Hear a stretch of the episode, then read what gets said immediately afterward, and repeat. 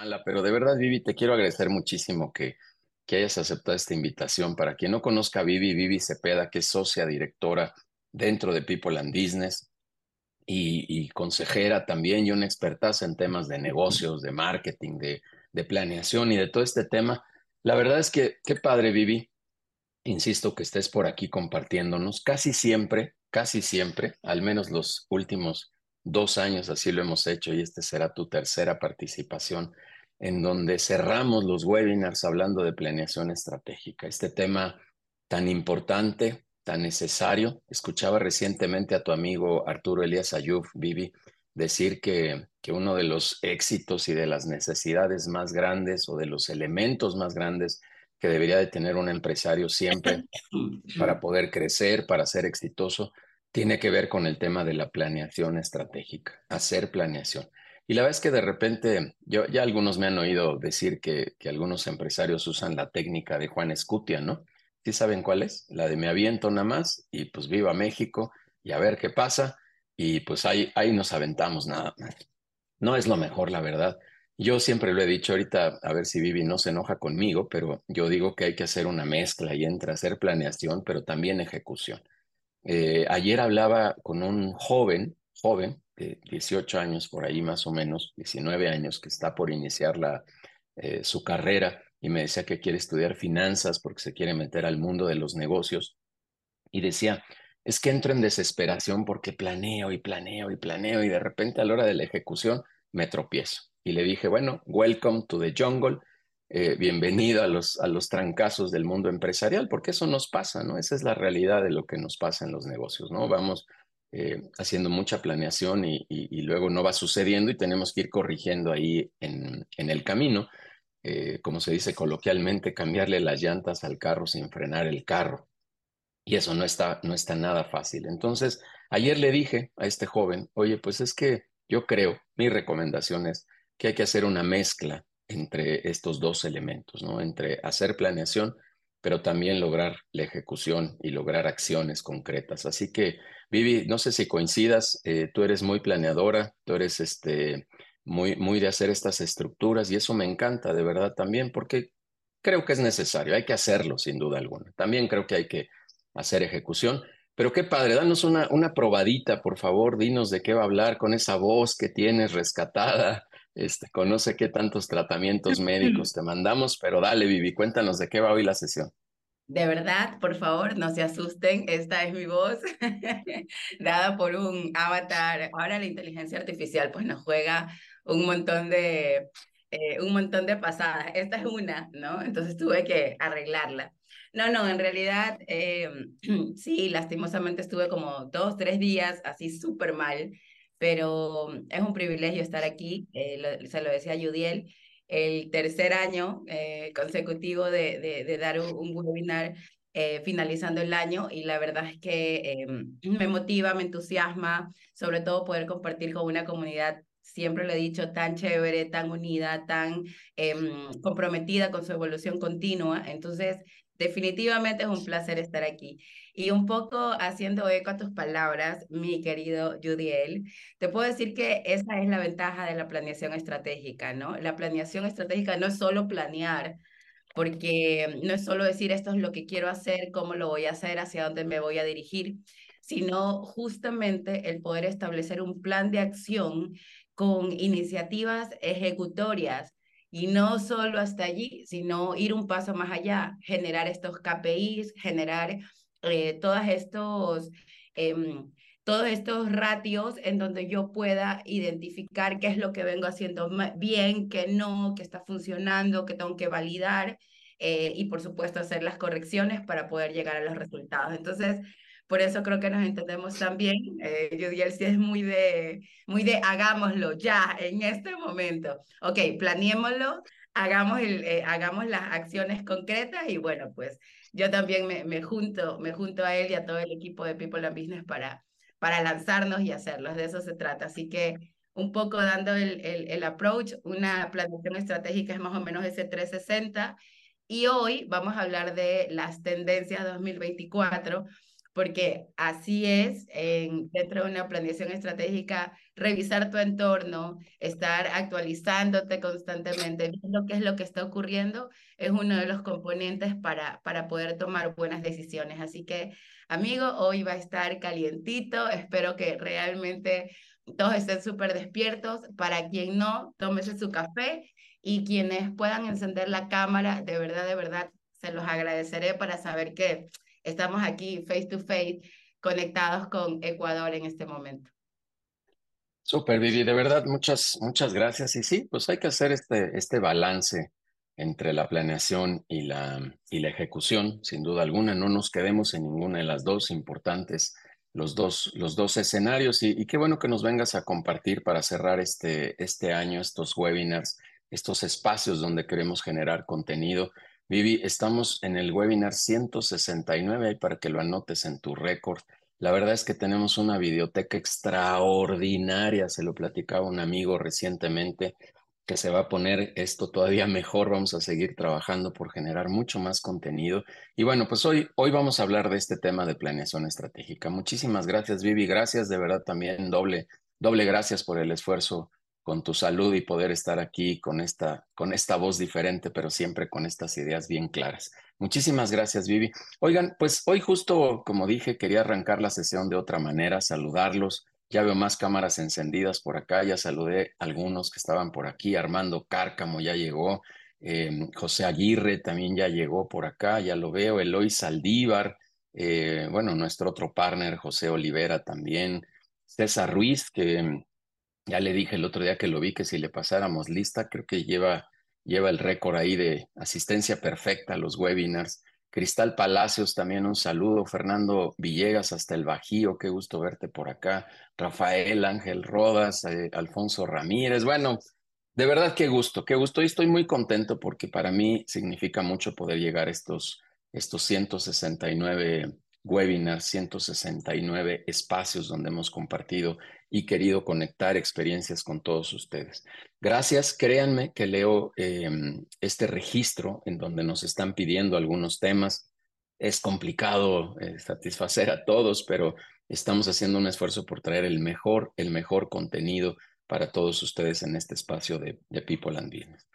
Em, vamos a retomar en enero estos espacios de contenido, por eso también hoy no hay un calendario así preciso para, para presentarles, pero en enero, me parece por ahí el, el 12, creo, no, no recuerdo bien la fecha, pero estaremos ya retomando en enero estos espacios de contenido con mucho, muchísimo más valor.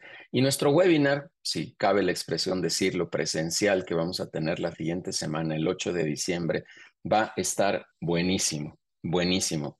Todavía nos quedan por ahí cuatro, cinco lugares nada más para quien ya esté inscrito pues de verdad que nos la vamos a pasar padrísimo. Va a haber tres grandes ponentes, rápido les platico. Esteban Carrera, el futurólogo que nos va a hablar del futuro de los negocios, que nos va a hablar justamente de cómo, cómo poder, cómo, cómo afrontar este, esto que viene, ¿no? La inteligencia artificial y una serie de cosas, estas nuevas carreras que todavía ni existen, pero existirán en algún momento. Él dice, ya lo escucharán en el desayuno, decir que los chavos que hoy están en el kinder sus carreras todavía algunas a lo mejor ni siquiera se inventan todavía. Entonces, de verdad que viene una revolución bien, bien grande en el mundo de los negocios.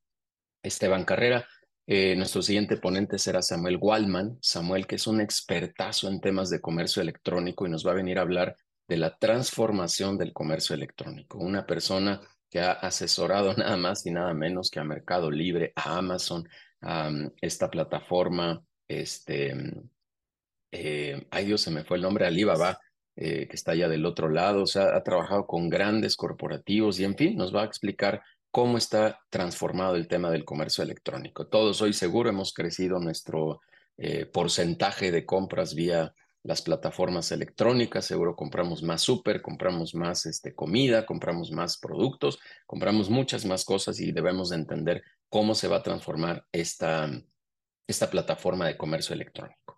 Y nuestro tercer ponente será em, eh, eh, Sergio Seáñez, que su ponencia se va a llamar Mexican Moments 2.0. Va a estar buenísimo porque también nos va a hablar de la transformación de los modelos em, a nivel internacional, pero que están poniendo mucha atención en México. Finalmente, nos guste o no, em, somos vecinos de la potencia comercial más grande de este país, de este planeta. Así que tenemos que potencializar mucho esta cercanía y como decíamos ayer de manera muy coloquial, no debemos de esperar absolutamente nada. No vamos a hablar de política, pero sea lo que sea y sea quien esté, nosotros tenemos que concentrarnos y seguir pedaleando fuerte, fuerte, fuerte en estas estrategias que tenemos de, de negocio. Así que bueno, va a estar buenísimo el desayuno e invitarlos, ya con esto cierro mis avisos, invitarlos también a que donen. Quien vaya al desayuno, por favor, si puede llevar un juguete para la Fundación Casaba Roots, que estuvo por aquí Daniela Lombardo la semana pasada, estará padrísimo que puedan llevar un juguete.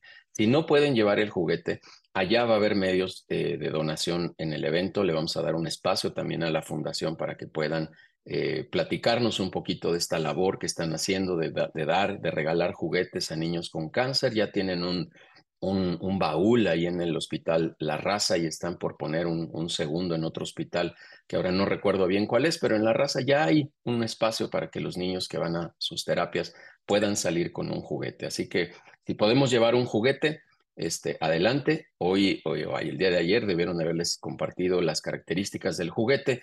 Eh, que debe ser preferentemente un juguete nuevo, no peluches, ahí hay algunas características. Pero ¿quién no?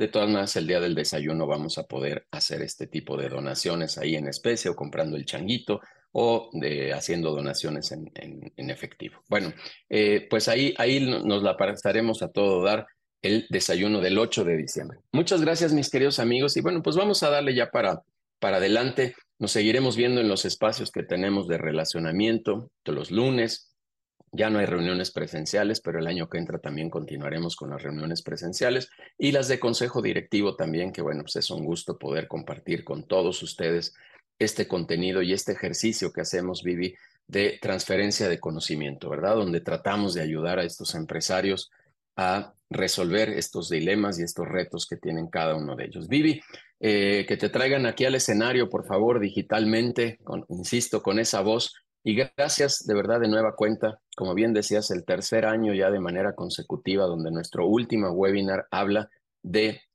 planeación estratégica. Vivi, este espacio, gracias por ser parte de, de, People, por ser esta directora, socia directora y esta consejera que nos ayuda siempre con toda tu experiencia. Muchas gracias y te escuchamos, Vivi. Y gracias a todos los que están por acá. Ok, Judiel, muchas, muchas gracias. Eh, de verdad voy a pedir disculpas por mi voz, pero yo creo que eh, esto lo hace hasta incluso un poquito diferente. Sentirán que están escuchando a una persona distinta. Ok, bueno, siendo así, la verdad es que agradecerles a todos los que están aquí. Yo somos 75 empresarios los que estamos aquí listos para escuchar. Eh, y esperemos se sigan sumando a lo largo de la sesión de hoy. ¿Ok? Entonces, permíteme compartir pantalla porque eh, menos es más y ya, tenemos que volar. Eh, ok, veamos. Entonces, siendo así y ya em, con pantalla compartida, les decía que el día de hoy vamos, esto iba a estar muy, muy interesante. Primero porque para los que ya me conocen, yo soy apasionada de la planeación estratégica, porque como bien lo comentábamos con Judy al, inicio, eh, creo que, creo fielmente que es uno de los de los componentes idóneos para que podamos tener eh, mejores resultados a lo largo de nuestras, eh, de nuestras carreras como, como tal, ¿no? Como empresarios, como directores, como em, estos dueños de negocio que estamos enfrentando todo lo que se nos viene, organizándolos, tomando acción eh, y tratando de lograr esos resultados que tenemos previstos.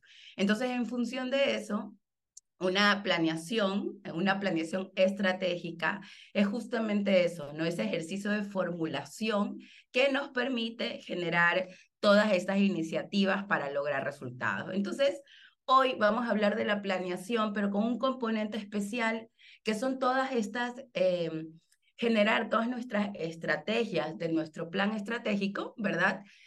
Suena trabalenguas, pero ajustado a las tendencias que se nos vienen. Y como ustedes saben, tenemos una, eh, una realidad totalmente diferente por pandemia. Parece que ahora no vamos a 100 kilómetros por hora, sino a 5.000 kilómetros por hora, porque eh, vamos cambiando constantemente. Entonces, en función de eso, primero, primero, les traigo eh, unos datos duros con los que normalmente me gusta abrir este tipo de charlas. Eh, que básicamente es lo que nosotros representamos en el mercado, ¿no? Y actualmente eh, nosotros representamos, nosotros digo pymes, ¿no? Eh, la pequeña y mediana empresa, representamos más del 50% del PIB eh, a nivel global, a nivel mundial, y entre eso el, 70 y, el 60 y 70% de los empleados a nivel global. O sea, esta es una cifra que parece mentira, pero se repite constantemente casi en todos los países eh, de Latinoamérica, de Norteamérica, incluso en Europa hay números muy, muy similares. Y en el caso de México, porque esa es ya la, la segunda casa, no se nota nada diferente. Incluso sube un poquito al 72% de los empleos totales de México. Eh, corresponde a las pymes, ¿no? Y esto el 52% de, de, del PIB. Eso como, como para tenerlo en, en términos generales. Claro, los datos son del INEGI. Eh, no, yo sé que no se actualizan. El último que tienen es del 2019. Eh, ya, ya está trabajando, entiendo yo, ya estuve checando la página eh, ya con un nuevo, nuevo censo ahora en el 2024. Entonces, eh, la verdad que es un número que se, se, se, replica mucho para que ustedes tengan una idea. Acá en Ecuador, eh, el número es exactamente eh, muy parecido, ¿no? El 60% en empleos y el 50% del PIB, ¿no? Que es muy chiquito en comparación a México, pero con respecto a la población, pues ahí están los números. Entonces, señores, el tema es que hmm, en dónde nos ubica nosotros que el 75% de estas pymes normalmente fracasan antes de los dos años. Esta no es una estadística nueva, siempre hablamos de lo mismo porque es una realidad que todavía no se está revirtiendo por completo. Sin embargo, hay números que indican que cuando nosotros tenemos una planeación estratégica, tenemos el 69% de posibilidad de no entrar a esas estadísticas.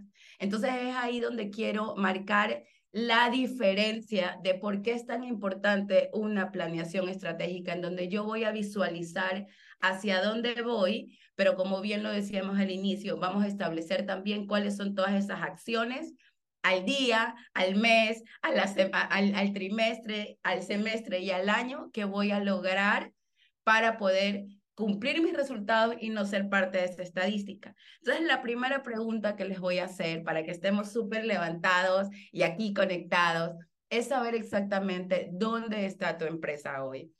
Los números, las estadísticas, el mercado nos dice que probablemente cuatro de las grandes razones por las que tronamos en nuestras empresas. Estoy ya mexicanizándome para los que ya, ya, ya me conocen. Estoy tratando de incorporar esos, esos, eh, esos vocablos que se entiendan.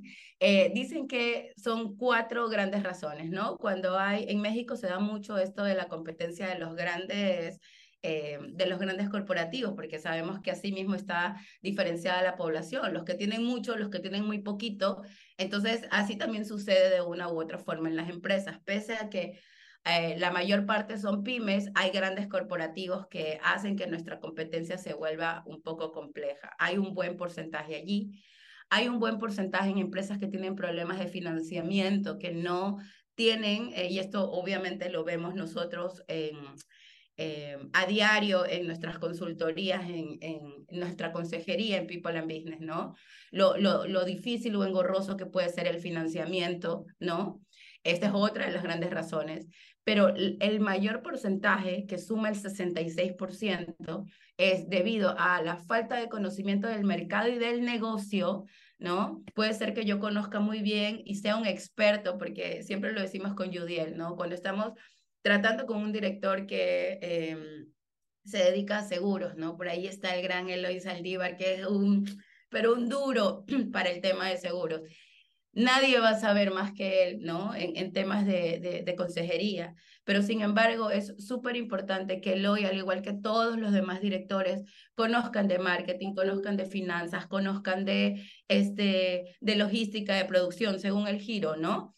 Eh, y sobre todo tener como esa, esa, esa visión 360 que nos permite tomar decisiones informadas. Entonces, esa falta de conocimiento, esa falta de acompañamiento, que corresponde más o menos al 33% de por qué a veces tronamos de nuestras empresas, está aquí, en esta razón. Y finalmente está la mala administración, ¿no? Esto suena muy, muy grande o, o, o muy, este, muy ambiguo, ¿no? Pero finalmente y mucho de esa mala administración, queremos decirlo, es a la falta de planeación, a la falta de enfoque, a la falta de llevar a cabo estrategias que vengan pensadas, analizadas y direccionadas para nosotros poder aplicarlas dentro de nuestra empresa.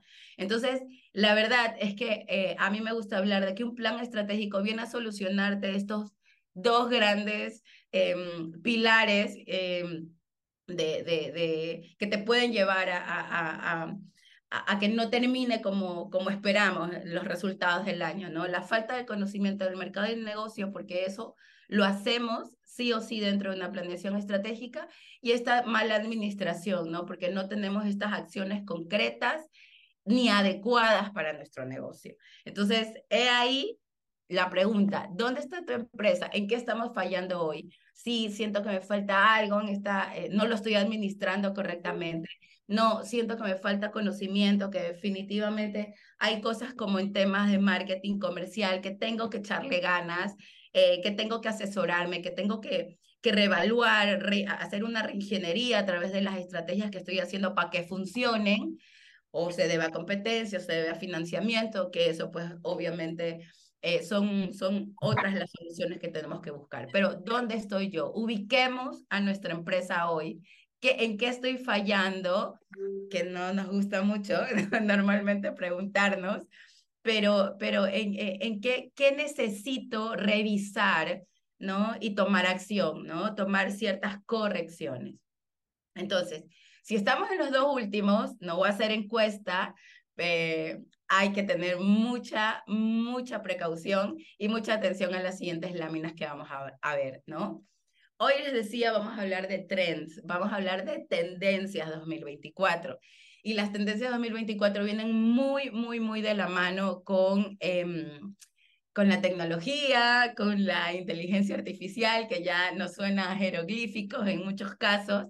Em, pero siento que vamos igual a hablar de tendencia eh, porque nos ayudan a las empresas a mantenernos actualizados, a, a, estar en la vanguardia, porque tenemos que saber que el mundo, el mercado, nuestros clientes normalmente están cambiando. O sea, es impresionante la forma en la que el, el, comportamiento de nuestro cliente cambia, en, qué, en, qué, en, cómo la tecnología evoluciona de tal manera que nos puede impactar directamente, sea porque la competencia eh, la adquiere antes que nosotros o porque se sube mucho más rápido en ese trend este, y nos deja un poco obsoletos. Entonces, con mucha más razón hay que... Eh, estar actualizado para poder detectar oportunidades. Y esto lo vamos a, lo vamos a ver un poco más al detalle. Pero ¿quién no quiere, y a ver, alce la manito, ¿quién no quiere detectar oportunidades claves para su negocio hoy? ¿No? Este, sí, sí, pueden alzar la manito, pueden decir, yo sí quiero, eso así me gusta, Juan Arturo, Alejandro, ¿no? Yo quiero definitivamente detectar estas oportunidades que a veces por estar tan inmerso en el en la operatividad de mi negocio no lo puedo ver, ¿no? Ahí también nos ayuda una planeación estratégica al, al, al, al día, digamos, ¿ok? Entonces, bueno, un poco las tendencias son todos esos cambios que se presentan en el mercado, ¿no? Cambios en el comportamiento, cambios en lo que está sucediendo, eh, que puede tener un impacto global, pero también un impacto directo hacia tu negocio, hacia el producto o servicio que estás eh, ofertando, ¿ok? Entonces, y la idea eh, no es conocer las tendencias y comenzar a realizar eh, todos estos esfuerzos aislados, ¿no? Y es por eso que hoy quiero darles una advertencia, una em, recomendación que viene medio de SAPE, ¿no? De, de, esta eh, consultora que, que, la intención es acompañarlos y, y tratarles de, de, como People and Business, darles las mejores prácticas posibles para que, la, para que puedan desarrollar. Y es em, mi compromiso decirles, a ver, no todo es miel sobre hojuelas, ¿no? Y sí es importante decirles que si bien las tendencias, todo lo que está ocurriendo en el mercado, nos ayuda a anticiparnos y adaptarnos un poco a, lo que está ocurriendo, si esto no lo alineamos a un plan estratégico, vamos a comenzar a decir, ok, esto es lo que está en boga, esto es lo que está sucediendo en el mercado, ok, lo hago, ¿no? Pero, pero como no responde a un plan, no responde a saber si, es, si se alinea o no a mi negocio, a mi estrategia per se, al objetivo que quiero construir, ¿qué es lo que hacemos? Comenzamos a dar tiros al aire, ¿no? Comenzamos a decir, ah, me subo en esta, en esta tendencia, ya vamos a hablar de las tendencias para tenerlo un poco más claro, ¿no? Eh, la inteligencia artificial, ah, ya, me agarra la inteligencia artificial, pero ni siquiera sé para qué usarla, o sea, ni siquiera no cómo usarla, ¿no? Ni cómo ejecutarla, ni cómo implementarla correctamente, sino que ni siquiera sepa que la estoy usando, solo que el resto del mundo lo está haciendo, así que, bueno, pues me subo al patín, ¿no? Entonces, no se trata de eso, porque eso también nos llevaría simplemente a hacer esfuerzos de más, porque no vamos a obtener resultados sustentables, ¿ok? Entonces, las tendencias, que es un análisis del mercado, que es parte de un plan estratégico, tiene que responder a este marco teórico dentro de nuestras organizaciones para que los resultados sean los que esperamos. ¿Ok? Advertencia clara, señores. Todos estamos en la misma línea. ¿A que sí? Esa seriedad Yudiel no puedo contigo, amigo. Sonríete un poquito para saber que estamos en la misma línea. Ok, yo porque voy a estar cambiando las pantallitas para ver quién se está, quién es, quién está atendiendo, ¿ok? Y ya somos 86 empresarios aquí atendiendo. Entonces hablaba de estos tiros al aire, ¿no? Entonces ahí viene la improvisación de muchas empresas. No quiero decir, no, no voy a decir que tire la primera piedra el que nunca lo haya hecho, porque me da culpa, tengo que decir que a veces también uno improvisa, ¿no? O sea, es, esta ventaja de los, em, de los empresarios de poder eh, reaccionar rápidamente. Ahora, si yo no tengo un plan, esa improvisación puede ser muy costosa, ¿no? Puede llevarme muchos recursos y me refiero en tiempos que también se traducen en plata, ¿no? Pero, pero, pero el impacto va a ser mucho más grave para mi compañía. Mientras que si tengo un plan estratégico y me toca improvisar, porque también pasa, al menos va a ser, van a ser movimientos más medidos, ¿ok? No tengo claridad, ¿no? Necesitamos, señores, tener claridad y enfoque de lo que hacemos.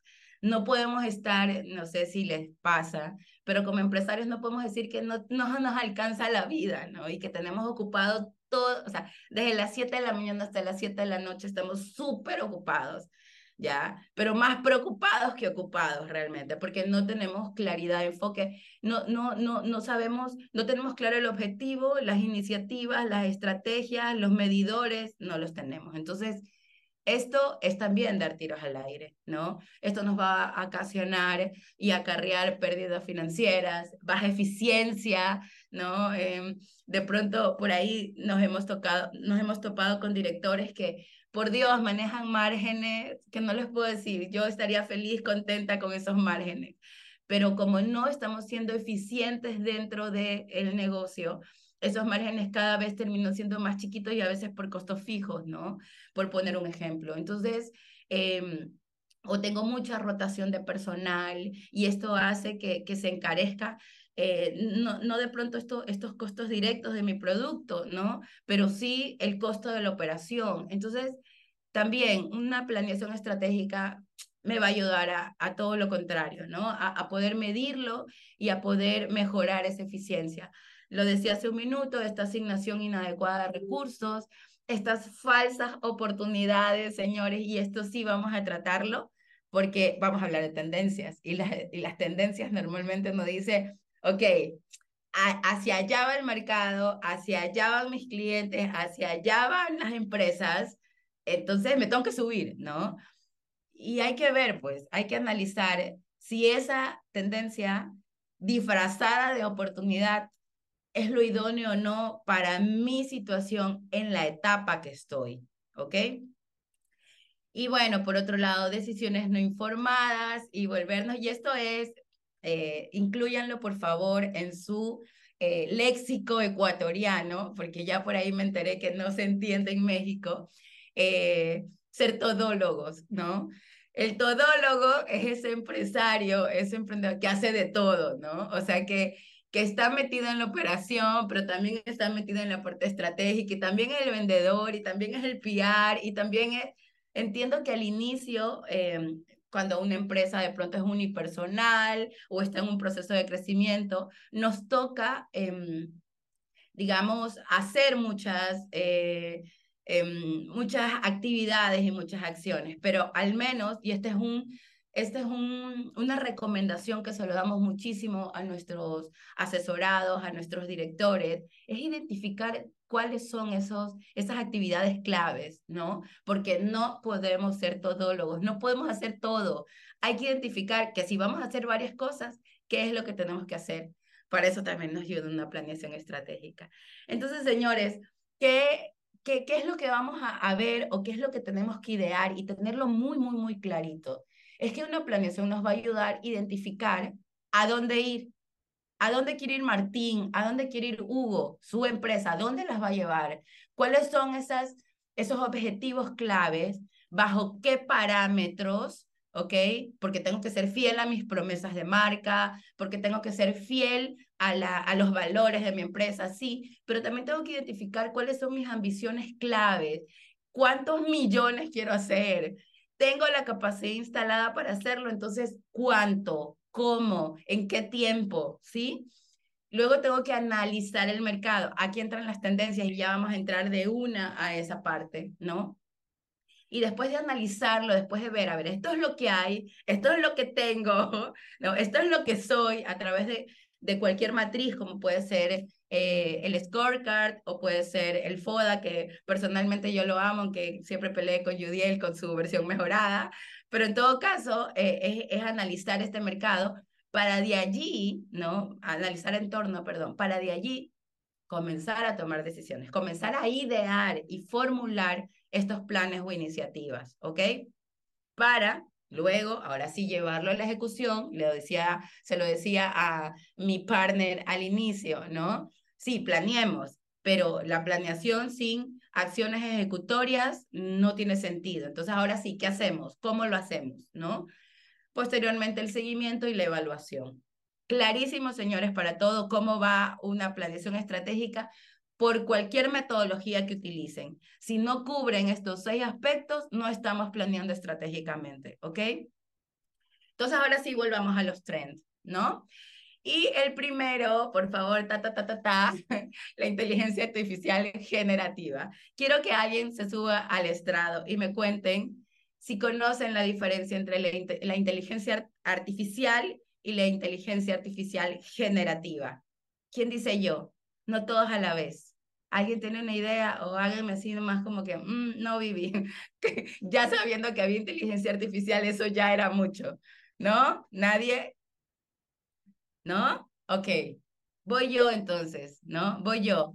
Perfecto. La generación, la inteligencia artificial generativa. A ver, Jorge, siempre, me gustan estos compañeritos que tendría, por ahí debe estar Gaby. Siempre digo que a mí me gustaría tener estos compañeritos de banca, en donde ya, tú, tú. Así que Jorge, adelante. ¿Qué es la inteligencia artificial generativa? ¿Qué es lo que has escuchado de ella?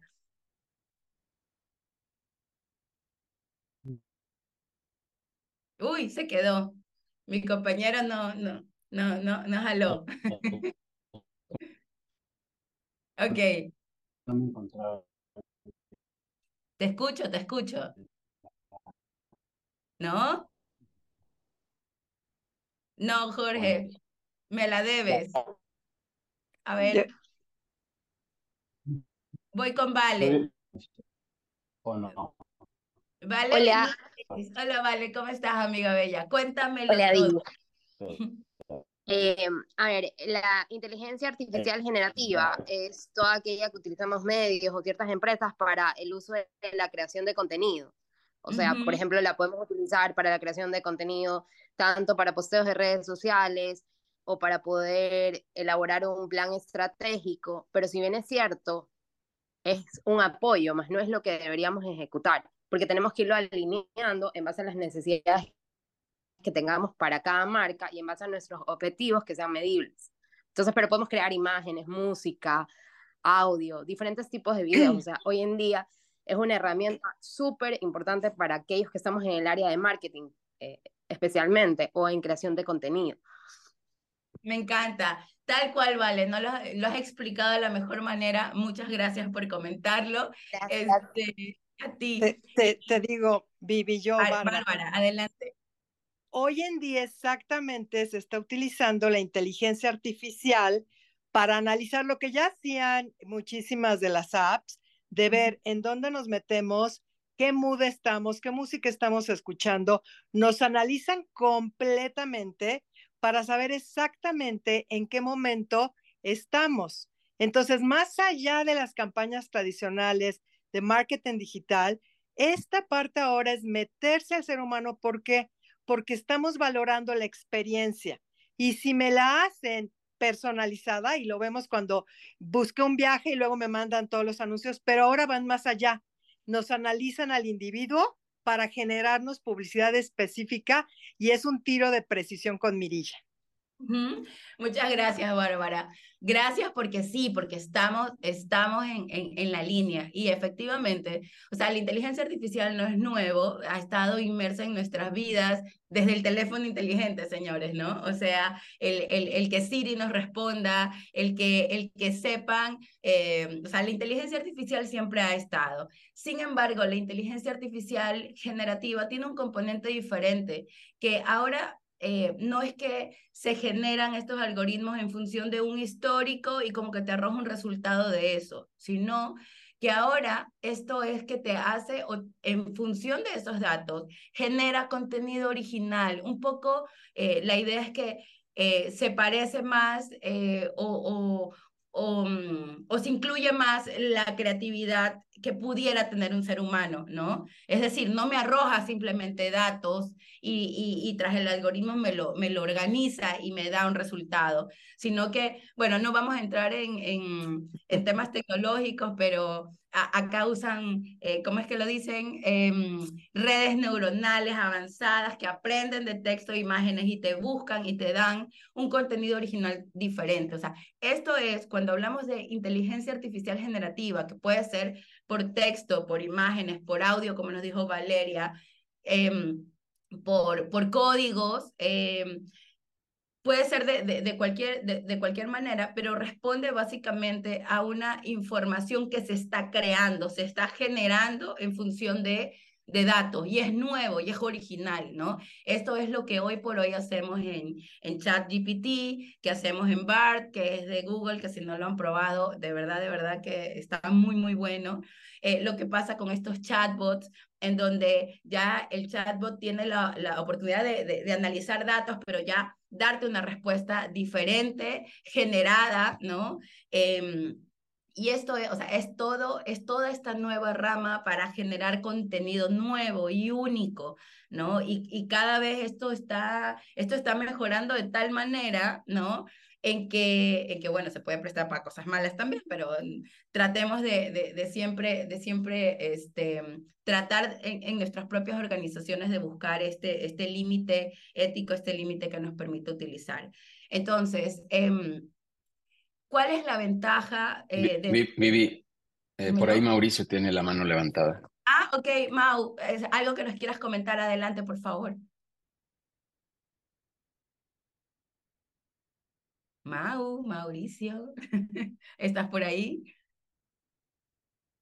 Sí, perdón. A ver, mira, yo lo que sobre lo que decían de la inteligencia artificial, eh, yo creo que sí es algo que tenemos que tener cuidado con lo que se genera, porque en base a lo que tú le des de input, es lo que vas a tener de output.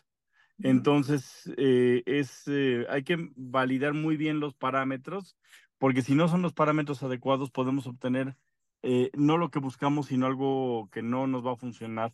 Y, y sí, tenemos que ser muy críticos en ese tema. 100% de acuerdo contigo, Mauricio. Y justo hacia allá va mi recomendación de estrategia para el plan estratégico. ¿ok?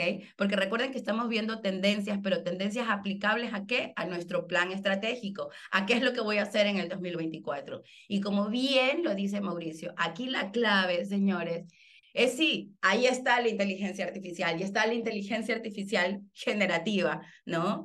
Y, la tengo ahí a disposición. Y si, y si no la utilizo, mi competencia sí lo va a hacer. Pero la clave, nuevamente, señores, está en establecer una estrategia contundente, convincente, ¿no? Que, que responda a los valores de mi empresa, que responda a todo lo que, lo que estoy buscando dentro del marco teórico que yo quiero para mi organización, ¿no? Y aprovecharlo, ¿no? Pero esa estrategia de inteligencia artificial sí o sí tenemos que incluirla dentro de nuestro plan 2024. ¿En qué, en qué, en qué, em, digamos, medida dependerá mucho de tu giro de negocio, ¿no? Por ejemplo, aquí les tengo varias de, los, de las estrategias que podemos aplicar desde la más sencilla de pronto hasta las más complejas, ¿no? Pero Ahora realmente la automatización y la personalización que podemos obtener a través de la inteligencia artificial generativa es bárbara. Yo la utilizo a diario, o sea, todos los días yo tengo a mi chat GPT abierto, todos los días, este, pero no para que me haga la tarea, porque eso todavía no ocurre, ¿no? Yo tengo que ser muy cauta, como lo decía Mauricio, eh, y muy estratega para definir exactamente qué resultados o qué información quiero que me, que me genere, ¿ok? Entonces, mientras más específicos seamos al momento de dar una instrucción a herramientas como ChatGPT o, y que sesguemos mucho más y que conozcamos nuestro giro de tal manera en que eso va, la inteligencia artificial va a ser una herramienta a través de la cual yo sigo poniendo mis ideas sobre la mesa, ¿sí? Entonces, sí mejora la automatización, como por ejemplo a través de, em, eh, un, de los chatbots, por ejemplo, eh, para los que saben, yo tengo... Una empresa de hipopresivos online, una técnica para mujeres, para ponerles el abdomen muy chévere, y es una, es una escuela online 100%, y el 90% de sus leads vienen a través de redes sociales y a través de, de, de la página web, ¿no? Y justamente porque a mayor volumen, la idea es poder automatizarlo. Un eh, tengo un CRM donde ya tengo adaptado un chatbot. Entonces, realmente me ha, me ha mermado muchísimo la, la, la, operatividad y un chatbot ya tiene inteligencia artificial este, generada, ¿no? Entonces, eh, hay, hay ciertas cosas que de pronto para, para Hugo o de pronto a Hugo le sirve porque de pronto puede atender clientes o mejorar el servicio al cliente eh, a través de un chatbot, por ejemplo, ¿no? Alimentado con inteligencia artificial. Pero de pronto a Bárbara o a, o, o a Vale, que están muy inmersas en el tema de marketing, en el tema de generación de contenido, yo sí le puedo, o sea, sí puedo incluir a, a, a la inteligencia artificial como una herramienta que me va a acotar muchísimo lo que necesito hacer ¿no? Entonces, por ejemplo, este, si necesito generar contenido, no es típico, súper random y genérico, ah, hola ChatGPT, este, hazme una parrilla de contenido para, ¿no? Y chat, ya está, y se acabó. Sale muy genérico, ¿no? Pero en el caso de Bárbara y Valeria, que lo hacen todo el tiempo, es a ver, para este perfil, de esta manera, esto es lo que quiero, esto es lo, este es el objetivo, este es el alcance, o sea, me explico, voy sesgando de tal forma a que la herramienta la voy a poder utilizar como es. Otros, otros casos es el análisis de datos, incluir una estrategia del análisis de datos de mi empresa que me permita tomar mejores decisiones. También, siempre lo digo en, en consejería, ¿no? A ver, ¿qué histórico tienes hasta ahora? ¿Cómo han venido funcionando tus ventas? ¿Cómo están tus costos, ¿no? Y en función de ese histórico puedes, puedes generar, puedes analizar esa información para poder tomar nuevas decisiones, poder establecer nuevos objetivos y nuevas iniciativas. Entonces, ¿cómo la inteligencia artificial me puede ayudar, me puede facilitar la tarea? Pues incluyanla, señores, ¿no? Mejoras comerciales a nivel de pitch, de perfiles, ¿no? Yo siempre hago el ejercicio con cada cliente, ¿no? O sea, le doy toda la información y ayúdame a generar un perfil y de ahí me va generando preguntas. esto me, lo, me, lo, recomendaron muy, hace, hace muy, muy poco un, un experto en, o sea, tú ya sabes quién es tu perfil. Le has preguntado a, a ChatGPT este, qué otras preguntas te puedes hacer para acotar un poco más tu perfil. Lo han hecho, señores. Incluyamos, ¿no? Automatización de tareas, eh, lo decía también hace un minuto, de gran volumen, y ya un poquito se va poniendo más complejo y tenemos un Armando Cárcamo que ya de pronto puede utilizar la inteligencia artificial y ya va generando resúmenes de responsabilidad, información de documentos, bueno, en fin, o sea, ya de ahí todos los desarrollos que vienen con inteligencia artificial que no me voy a meter, pero que en función de su giro eh, lo, lo, lo, van a poder introducir. Entonces hay un montón de estrategias que pueden utilizar y un poco volviendo a lo que Mauricio dice, es importante que sepamos el marco teórico en el que lo hacemos. Aquí hay un ejemplo de lo que está haciendo la Price, eh, en donde ya está implementando la inteligencia artificial, pero a ver, pero este es mi marco, ¿no? O sea, está dentro de mi plan estratégico, ya, pero yo voy a establecer controles, prácticas, prácticas responsables, prácticas principales. Entonces, eso también se puede idear dentro de la parte de implementación en un plan estratégico, hacerlo con responsabilidad, como bien decía Mauricio. Segunda tendencia y súper importante, y espero que vamos a ir avanzando un poquito más rápido, está la hiperpersonalización al cliente, ¿no? Esto se viene 2024, señores. O sea, si ya, si ya las grandes empresas lo están haciendo como L'Oreal, como Nike, no saben el impacto que podemos tener nosotros en nuestras pymes, ¿no?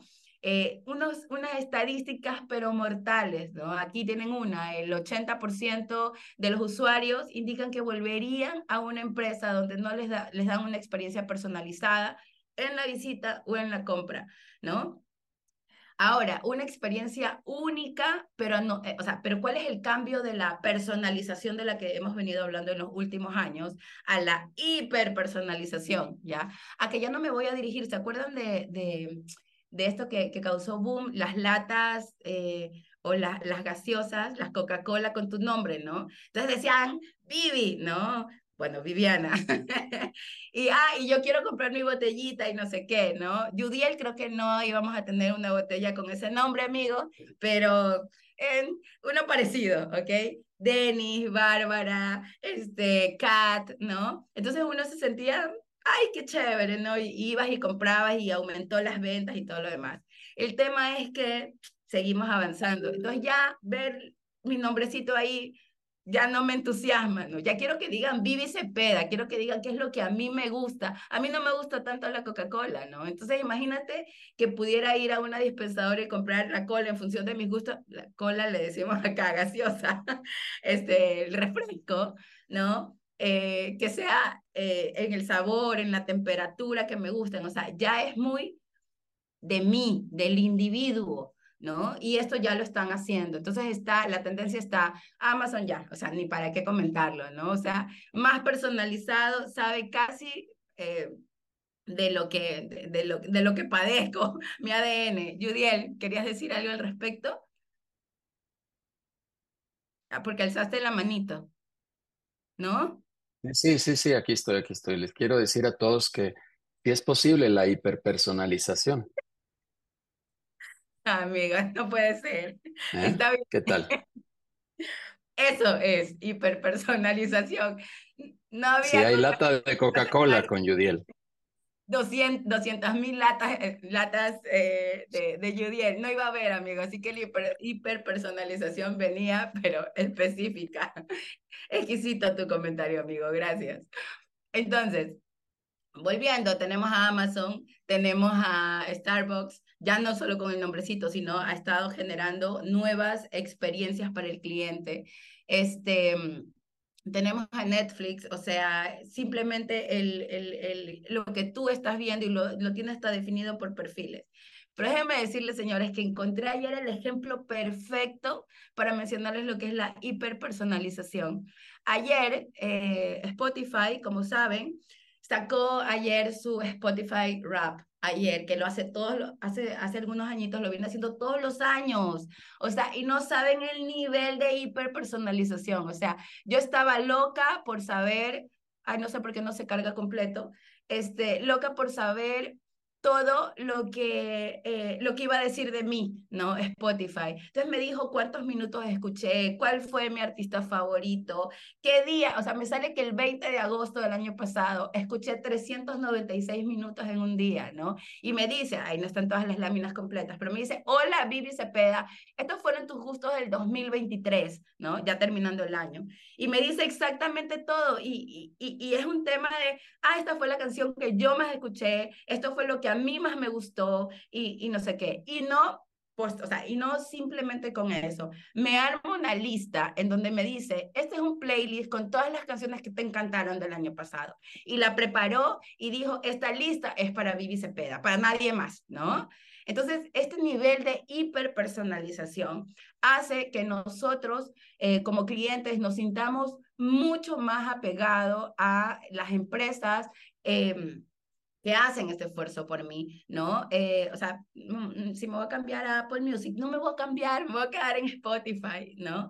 Porque, porque siento que me conoce, porque es donde me gusta escuchar, donde facilita, o sea, viene acompañado de otros componentes como eh, para mí es, eh, es, una, es una aplicación muy, muy predictiva, me, me, me, gusta muchísimo, ¿no? Me dice ya no solo lo que estoy escuchando y me gusta, sino lo que quiero escuchar. Entonces, eh, y me hace ser muy fiel, ¿no? Hay muchos otros componentes. Entonces, incluir una estrategia de hiperpersonalización dentro de nuestro plan estratégico 2024, señores, es ganancia. Y evaluemos, busquemos de qué manera podemos incluir una estrategia que nos subamos en esta tendencia, pero que esté dentro del plan estratégico. ¿Qué quiero decir?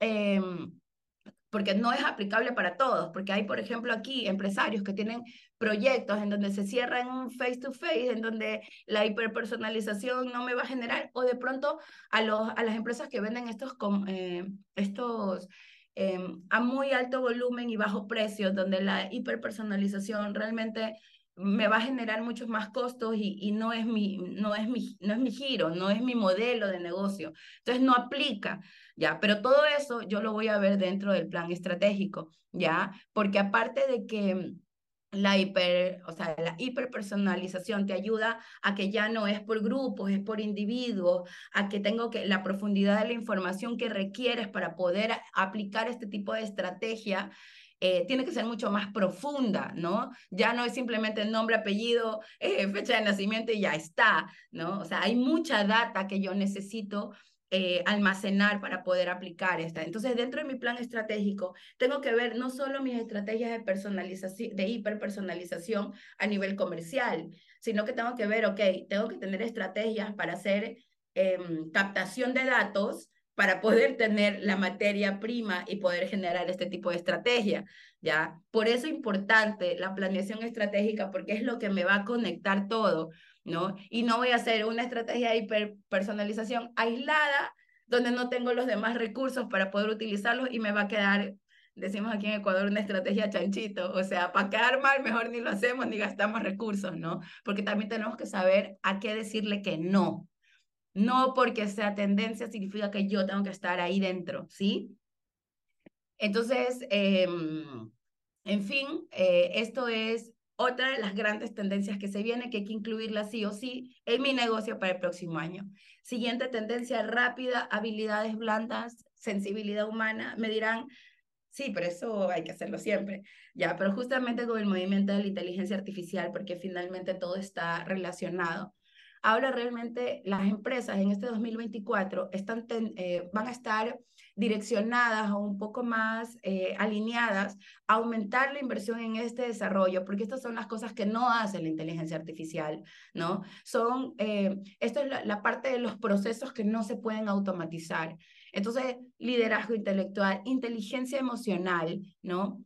Un, un, un eh, plan estratégico no es solo, señores, para la cúpula de la empresa. Yo director, yo dueño, solo yo me entero lo que tengo que hacer y ya está. Toda la empresa, desde el eslabón más chiquitito hasta el más alto director, tiene que tener claro hacia dónde van, cuál es el propósito, a qué promesas de marcas tienen que ser fiel. Si de pronto yo como promesa de marca digo, voy a ser súper, o sea, yo, mi promesa es la agilidad de la entrega. ¿no? En el caso de Víctor, que está por ahí con su super empresa de, de, este, de todos los que son envíos y paqueterías, ¿no? Entonces, para él es su agilidad, o sea, la agilidad es una de sus promesas de marca. La promesa de marca, señores, es lo que bajo ninguna circunstancia yo puedo fallar. ¿ya? De pronto fallé en mi servicio al cliente, no es lo idóneo, pero fallé porque de pronto mi, mi, mi respuesta en, en, responderle al cliente o en mandarle su, su, eh, su número de envío no es tan rápido, ¿no? O sea, me demoro más de tres horas, ¿no? pero, la, pero ya el paquete le llegó. O sea, me demoré en, en, traquearlo de pronto, pero el paquete ya llegó porque mi promesa de marca es la agilidad. Ya, o sea, bajo ninguna circunstancia yo puedo fallar en, el, en la ágil entrega, ¿ya? Entonces, ¿qué pasa? Que si no lo tengo claro, ¿no? Eh, y no lo tiene claro todos los eslabones de mi cadena productiva, en este momento yo como director voy y cierro negociaciones muy grandes diciendo que la agilidad, sí, el servicio al cliente también, trabajamos, en dos horas recibes tu información, ya, pero la agilidad, o sea, ya ese paquete está entregado eh, en el, al, al, al, al, destinatario, pero en, en una hora máximo. Me voy a inventar, ¿no? Yo, Víctor me abre los ojos, pero en una hora imposible, pero bueno, ok, en una hora, ¿no? Pero eso es a lo que se compromete Víctor en el momento de generar esa, esa, esa negociación, ¿no? Pero ¿qué pasa? Que la asistente de servicio al cliente no tiene claro qué es la agilidad, el punto, el punto o la promesa de marca que no puede dejar de cumplir y se enfoque en el servicio al cliente. Está bien que se enfoque en el servicio al cliente, pero que no pero que no le interese hacerle el traqueo adecuado con la parte operativa para saber que el paquete va a estar en menos de una hora. Me explico. O sea, el tema, señores, es la promesa de marca que no podemos fallar. Entonces, ¿cómo hacemos llegar una que todo el mundo tenga en su ADN las promesas de marca si no me puedo comunicar con toda mi compañía de la forma asertiva, de una forma que motive, de una forma en donde todos estemos navegando hacia y, y, y digamos, este, echando abrazadas hacia un mismo objetivo. Entonces, para eso la inteligencia emocional, la comunicación, la resolución de los problemas hace que su empresa sea mucho más eficiente. Y hacia allá van las empresas en este 2024. Incluirlo dentro del plan estratégico, sí o sí, no hay opción. ¿Ok? Eh, negocios sustentables y socialmente responsables, sí, no todos lo podemos hacer, no todos podemos tener el certificado este tan famoso ahora y tenemos un director que es una directora que se encarga de eso dentro de People también, eh, que a eso se dedica, este, que obtienen este certificado, eh, ay, se me fue el nombre, ¿no? Que, es, que te dice que eres una empresa altamente responsable, socialmente responsable. Hacia allá está la tendencia del 2024, sí, esto no es nuevo, ya venía siendo. Walmart, por ejemplo, ahora redujo drásticamente su gasto de combustible, ahora tiene una flota de más de 74 vehículos, eh, estos de, que se conectan, eléctricos, ¿no? Entonces, y esto, esto tiene un impacto. Entonces, empresas entre, de pronto no es el mayor, mmm, digamos, componente para decir, ah, voy a Walmart o voy a Soriana, ¿no? pero sí suma, al menos para cada vez más, a las generaciones más, más, eh, más nuevas, ¿no? el hecho de, de, sentirse que están consumiendo en empresas que, que, dejan una, que no dejan una huella ambiental. ¿no? Entonces, eh, ¿puedo incluir una estrategia dentro de mi plan estratégico? Sí, a ver, eh, me conviene, no me conviene, es idóneo, se acerca a mi objetivo, tiene que ver con la estrategia que quiero perseguir este año. Sí, lo incluyo. No, no lo incluyo. Pero no viene y se sienta alguien a venderme el certificado, por ejemplo, y yo, ah, sí, sí, sí, ya, o sea, sí, porque se ve bonito. No, todo tiene que responder a una estrategia, a, un, a una mente maestra detrás de las empresas que son ustedes. Y finalmente voy a terminar tendencias con la economía de datos. Señores, ¿podemos hacer economía de datos dentro de nuestras empresas? Sí, no es vender nuestra base de datos. Es más, yo soy de las primeras que digo, cuídenla, por favor, porque eso es oro molido para todas las posibles y nuevas estrategias que puedan aplicar en el año. Pero sí hay una buena tendencia a que el análisis de mi data pueda servir a mis socios estratégicos, que el análisis de mi data pueda venderla de alguna manera, ¿no? Este, porque lo que hago es em, como que agrupar, analizar, y esto también se puede hacer a través de inteligencia artificial, ¿no? Em, utilizar eh, las frecuencias de compras, los gustos y preferencias de mis clientes, por edades, pues, o sea, establecer, un, establecer una, una evaluación de, una de un segmento interesante de mi negocio. Por ejemplo, si tengo una cafetería, ¿no? Eh, cuánto compran, qué compran, cuáles son los gustos, y de pronto esa información la puedo vender a uno de mis proveedores, ¿no? Para que incluso pueda saber por el sector cómo se está moviendo estas tendencias. O sea, hay que ver, no todo es para todos, no nos tenemos que subir en todas las tendencias, pero lo que sí les quiero decir es que hay un montón de trends, un montón de, de cosas que se vienen para el 2024 que las podemos incluir fácilmente en nuestro, em, en nuestro em, plan estratégico. Entonces, señores, plan estratégico y tendencias. ¿Qué es lo que tengo que hacer hoy? Y esto lo voy a repetir, ¿no? Eh, yendo un poco hacia la recta final, es hacia dónde voy a ir, ¿ya? ¿Cuáles son mis objetivos? ¿Cuál es mi estrategia? ¿Qué persigo? ¿Bajo qué valores? ¿Cuáles son mis promesas de marca? ¿No? Luego voy a analizar entorno y en este análisis de entorno voy a ver todas estas tendencias que hay en el mercado y voy a decir, ok, ¿se adapta o no a mi negocio? ¿Necesito incluirlo o no dentro de mi negocio? No quiero quedar por fuera, pero en función de costos, en función de mi cliente, de mi consumidor final, en función de mi etapa, me conviene o no incluirlo, entonces armo mi matriz, ¿no? Y en función de mi matriz, saco mis prioridades estratégicas para idear y formular este plan de acción que es la parte medular de un plan estratégico, ¿ok? Hago mi objetivo, mi prioridad estratégica, ¿no? Que, que puede ser, por ejemplo, aumentar mis ventas o mi servicio al cliente a través de herramientas de inteligencia artificial y herramientas tradicionales. Ese es mi objetivo, ¿no? Ahí está incluido la tendencia, está incluido mis recursos porque tengo mi servicio al cliente, eh, la implementación que acabo de hacer porque acabo de, de, de, adquirir un CRM con, o voy a adquirir un CRM con un chatbot y allí, ta, ta, ta, ta, ta, ta, todas las acciones con responsables, con tiempos de ejecución, cuánto me cuesta y sí, ahí veo si efectivamente soy rentable o no. Entonces, eh, estas iniciativas, estas tareas, estas tácticas, eh, sí pueden cambiar, porque la tendencia, las tendencias van cambiando, van evolucionando, y definitivamente mi plan estratégico no está escrito sobre piedra. Ya, esto está, quiero que quede muy claro. Estas iniciativas pueden cambiar, pero lo que no puede cambiar son la estrategia per se o el objetivo que persigue, al menos no durante un tiempo específico, ¿no? Lo ideal es que si voy a hacer un plan estratégico, mínimo lo haga un año, ¿ya? Porque en menos de ese tiempo cambió la tendencia, yo puedo cambiar la acción, pero no el objetivo que es incrementar mis ventas en tanto porcentaje a través de herramientas de inteligencia artificial y eh, servicio al cliente tradicional. ¿ya? Ese es mi objetivo y eso es lo que voy a tener que perseguir porque tengo que conseguir ese porcentaje de ventas porque responde a mi planeación. Eh, a mi, a mi plan de ventas como tal, a mi proyección de ventas, pero de pronto ya no es el chatbot, ya no es eh, ChatGPT, eh, sino otro, otro tipo de artilugio de inteligencia artificial que pueda incluir. ¿Me explico? La acción puede cambiar, lo que no puede cambiar es el objetivo dentro de ese, de ese, de ese año o del tiempo que estoy estableciendo mi plan estratégico, porque si no, los resultados se diluyen mucho y no voy a poder ni siquiera medirlos, ¿ok? Em, entonces, la posición única de valor no cambia, las acciones sí, porque mi diferenciador tiene que estar claro durante todo mi plan estratégico, tiene que ser visible, ¿ok? Em, entonces les decía, paso uno, atención, dentro del plan estratégico, sí, establezcan su propósito, sus promesas de marca, sus ambiciones.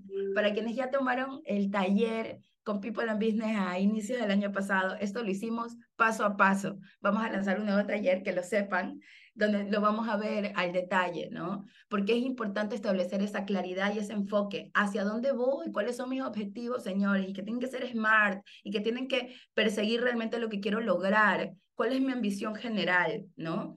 Mis promesas, mis ambiciones, mis valores. Entonces, define a dónde quieres llevar a tu empresa. Ese es el primer paso. Y esta es la primera parte de este documento de planeación estratégica. Paso dos, analiza, cuestiona, identifica y concluye todo tu entorno. Ahora, aquí entran las tendencias, señores. Sí, voy a analizar mis fortalezas, mis debilidades, mis amenazas, mis oportunidades, con qué cuento, con qué no cuento, qué necesito incluir dentro. A lo mejor, sí, me quiero meter, aprovechar la tendencia, incrementar mis ventas al 40%, ¿ya? O meterme en una nueva línea de negocio, pero no la conozco. Entonces necesito contratar un personal que sea experto en esto, uno, o necesito eh, contratar una, un, un community, o necesito contratar un jefe de planta, o sea, todas esas cosas, aquí es donde voy a, a darme cuenta con qué cuento, qué necesito contar, este, a través del análisis de mi empresa. Hacia adentro, y hacia afuera. Y hacia afuera, ahí es donde analizo las tendencias. Esto es lo que hay en el mercado. ¿Cómo lo incluyo? ¿Qué incluyo? ¿Qué me sirve? ¿Qué no me sirve? ¿Ok? Eh, y para esto, y esta es ya la cerecita del pastel para ir cerrando un poco esta charla, em, les voy a dejar cuatro pautas que pueden utilizar para el, em, para el tema de tendencias, ¿no? Primero, señores, antes de, o sea, para incluirlas dentro de un plan estratégico, es diagnostiquen antes de ponerlas en práctica, ¿no? las iniciativas se deben desprender, sí, de oportunidades reales em, y no de supuestos, ah, no, es que la inteligencia artificial la está usando todo el mundo, entonces la voy a usar, ¿no? No, diagnostiquen de qué manera esto puede tener un impacto en los resultados de su empresa y ahí incluyan la tendencia, ¿no? De pronto yo en estos momentos, la verdad es que una de mis fortalezas es la inteligencia emocional, el, el manejo de conflictos dentro de mi organización. La verdad es que la... Em, el cuadro jerárquico de la empresa, sea que funcione en círculo, sea que funcione en pirámide, en pirámide funciona súper bien. Entonces, realmente, aunque sea una tendencia 2024, eso yo ya lo tengo cubierto. Entonces, no voy a generar o em, direccionarme a esos esfuerzos eh, porque no corresponde, para que en este, no, no estoy en esta etapa, ¿ok? Entonces, diagnostiquemos. Por otro lado, generar iniciativas de alta efectividad, ¿ya? No porque, no por hacer iniciativas o no por aplicar tendencias significa que yo voy a poner de todo y lo voy a meter en la olla y hago un revuelto. Tratemos de ubicarnos en lo que impacta esta fórmula del 80-20 dentro de nuestras organizaciones. Lo que más impacta nuestros resultados o nuestra operación o la parte comercial o la parte administrativa. ¿Dónde se impacta más ahí tienen que haber iniciativas con alta efectividad. No hagamos todo. Em, identifiquemos, enfoquémonos, acción enfocada, X, diría por ahí uno de mis mentores. Entonces, siguiente, la asignación de los recursos eficientes. Sí, se trata de fondear nuevas iniciativas, normalmente que respondan a una tendencia, pero hay que validarlas eh, y ejecutarlas. Entonces, no es solo, ah, voy a hacer mi inversión en un CRM y, y, voy a hacer la, la, la inversión, ¿no? Eh, o en un ERP. Pero luego no, eh, no consideré ¿no? La, la validación de que sea un ERP que cubra mis, mis, em, mis necesidades o la capacitación, ¿no? O sea, no costeé la capacitación que iba a llevar el incurrir en esa, en, en fondear esa, esa iniciativa, ¿me explico? Entonces, porque si no vamos a obtener capacidad instalada ociosa. Entonces ahorita ya todo el mundo se va súper motivado, ay, yo quiero incluir la inteligencia artificial dentro de mis prioridades y van y, y, de pronto se compran hasta un software que le genere la información o que le, arre, o que, o que le saque el, el análisis de data dentro de su empresa, ¿no? Pero luego no, eh, luego no hemos identificado eh, cómo la vamos a utilizar eh, y, y, pasar a ser obsoleta, ¿no? Entonces, esa capacidad instalada ociosa con una inversión y una plata muerta. Entonces, asignemos los recursos eficientemente. Y finalmente tenemos habilitar en este primer trimestre las iniciativas de mayor valor. Traten de medir sobre todo todas, si esas tendencias suman o no suman a su organización en el primer trimestre ¿ya? Para que eso les dé mayor tiempo de meses operativos en donde puedan ya validar mejor estas nuevas iniciativas que están realizando. Entonces, finalmente termina, perdón, terminamos con el paso número tres, que es ya armar el plan, ¿no? Idear y formular estas iniciativas. Entonces, identifiquen prioridades estratégicas, armemos el plan de acción, que es esta hoja de ruta con los tiempos, los recursos, los responsables, que responden a los objetivos que viene después de hacer un análisis y de tener claro hacia dónde va la empresa con objetivos específicos, con indicadores de desempeño. Entonces, señores, no se limiten a seguir las tendencias, sino guíen su empresa, denle orden, denle estructura con acciones necesarias, prioritarias y enfocadas que persigan metas por un lado y consigan resultados. Hoy que tienen que ir hacer a casa, a oficina, establecer hacia dónde van a dirigirse, objetivos, promesas de marca, em, ambiciones, bajo qué valores.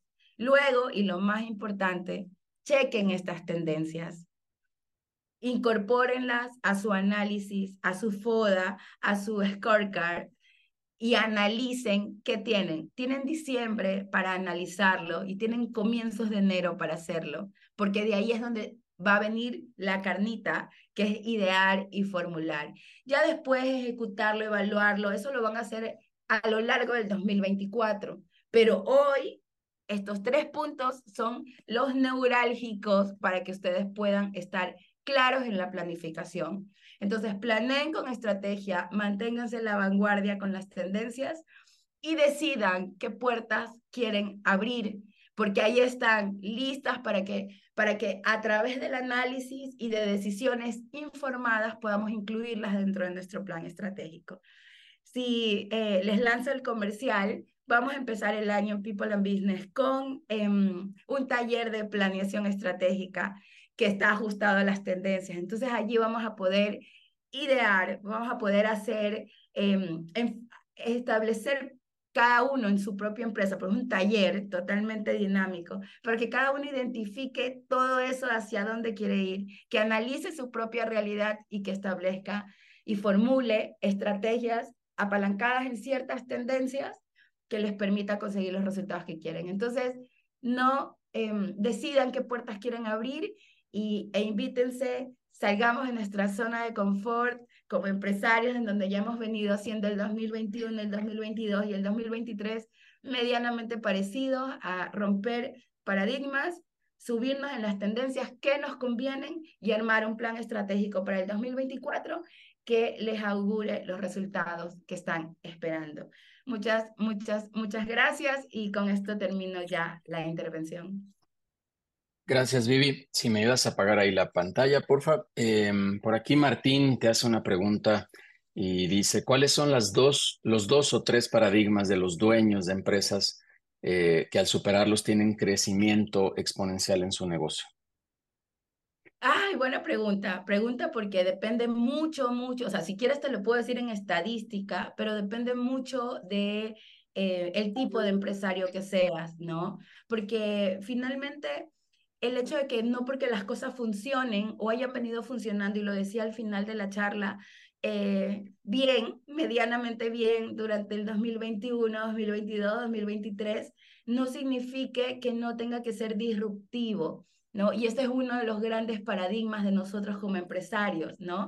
Nos mantenemos haciendo lo que está dentro de nuestra zona de confort y no nos permitimos evaluar nuevas estrategias que nos saquen un poquito de y que nos pongan a, a, sufrir. Por ahí me río viendo un poco a Armando, porque Armando me dice, no hay proyecto que no se pueda hacer. Él está saliendo constantemente de su zona de confort, buscando nuevas posibilidades, nuevas oportunidades. Entonces, si tú me preguntas, en base a mi experiencia, una de las grandes limitantes que tenemos es justamente el querer hacer las cosas igual siempre y no aprovecharnos, por ejemplo, de estas tendencias para así sentarnos seriamente a ver qué puedo aprovechar de ello y establecer nuevos, nuevos, paradigmas, ¿no? Y por otro lado, eh, porque me preguntaste dos, em, la otra yo diría que tiene que ver con el em, crecimiento eh, de, nuestros, de nosotros como empresarios, ¿no? Creo que en algún momento el ego nos juega ahí un, eh, un nos crea un ruido mental, ¿no? Que, que nos, nos deja como estamos, nada más, ¿no? Y realmente nosotros como, como empresarios tenemos que salirnos de la operación y esto nos cuesta mucho, nos cuesta muchísimo, salirnos de la operación para sentarnos a pensar. Esa es nuestra tarea, sentarnos a pensar y establecer cuáles son eh, estas estrategias que podemos aplicar, este, sentarnos a pensar, señores, de qué forma poder mejorar nuestro negocio, ¿no? Darnos tiempo para ello y, y, poder hacerlo, yo creo que eh, acompañarnos de lugares como People and Business que nos ayudan a pensar, que, nos, que nos sacan de la caja, em, yo creo que es uno de los, de los, de los objetivos ganadores. Muchas, muchas gracias. Por ahí nos piden la grabación y sí, con mucho gusto la compartiremos en su momento. Vivi, los invitaremos a este entrenamiento que tendremos ahí en enero, que por cierto vamos a hacer el lanzamiento de un programa integral durante todo 2024 de formación directiva, eh, con muchos temas y con muchos elementos que vamos a incorporar por ahí.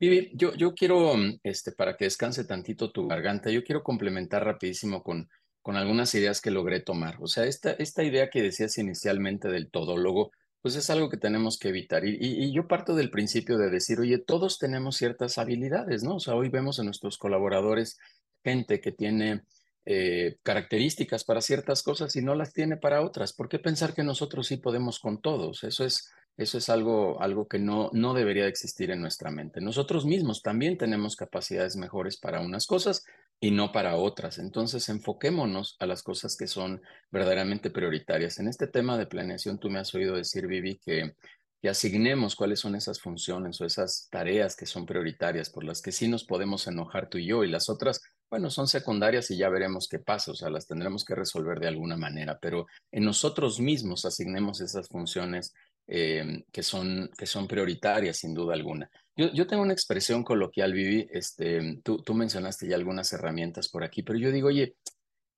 me preguntan, ¿dónde hago planeación estratégica? ¿Cómo inicio la planeación estratégica? Y les digo, Vivi, en una servilleta.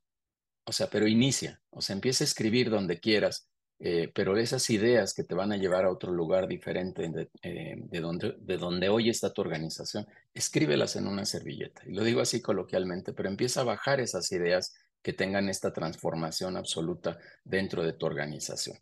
Dedícale tiempo también. Tú hablabas ahorita de, de algunos elementos ya de implementación, de acción final, pero yo lo que diría también para redondear es Pon en tu agenda espacios de planeación estratégica, bloquea tu agenda para que tengas tiempos dedicados solamente a, este, a este tema, respétalos, eh, dales, dales una seriedad absoluta a este tema. Alguien me decía em, ayer también que tuve por ahí un desayuno en Coparmex, un amigo que estaba aquí en People, me dijo, oye, es que si, si tus juntas de consejo directivo, donde tienes asignado espacio para pensar, no las respetas o no te enfocas con claridad al tema estratégico y no operativo del negocio, pues en qué momento lo vas a hacer. Entonces, respeta mucho estas, estos espacios que tengas. Si tienes un consejo directivo fabuloso, si no lo tienes, al menos, por favor, repito, bloquea esos espacios en tu agenda y, y dedícale objetividad al tema estratégico con estos elementos que nos diste, Vivi, pero dedícale tiempo. También creo que hoy em, tú mencionabas por ahí eh, periodos trimestrales, pero yo, yo, yo en general quiero decir, hoy la planeación tiene que ser a un corto plazo. Hoy esas planeaciones en las que hace algunos años, tú eres mucho más joven que yo, por supuesto, Vivi, pero cuando yo trabajaba en el mundo corporativo, pues hacían planeaciones a tres, cuatro, cinco años, y ahí estábamos viendo qué iba a pasar en cinco años. Hoy, hoy para mí eso es imposible. Con todas estas tendencias que nos acabas de dar y estos cambios que hay hoy en el mercado, sin duda creo que la planeación la tenemos que hacer a un corto plazo, o sea, con una inmediatez absoluta, entendiendo que el, el mundo, el mercado se está moviendo de manera exageradamente acelerada entonces, no, no pensemos en hacer esta planeación. O sea, sí, a lo mejor hacerla un año para el 2024, pero con revisiones y acciones de ajuste muy inmediatas y muy rápidas. O sea, luego, luego date cuenta, que dicen por ahí, tú lo sabes, Vivi, equivócate rápido y corrígele rápido. O sea, porque si no, entonces vas a estar ahí enfrascado con una insistencia de decir,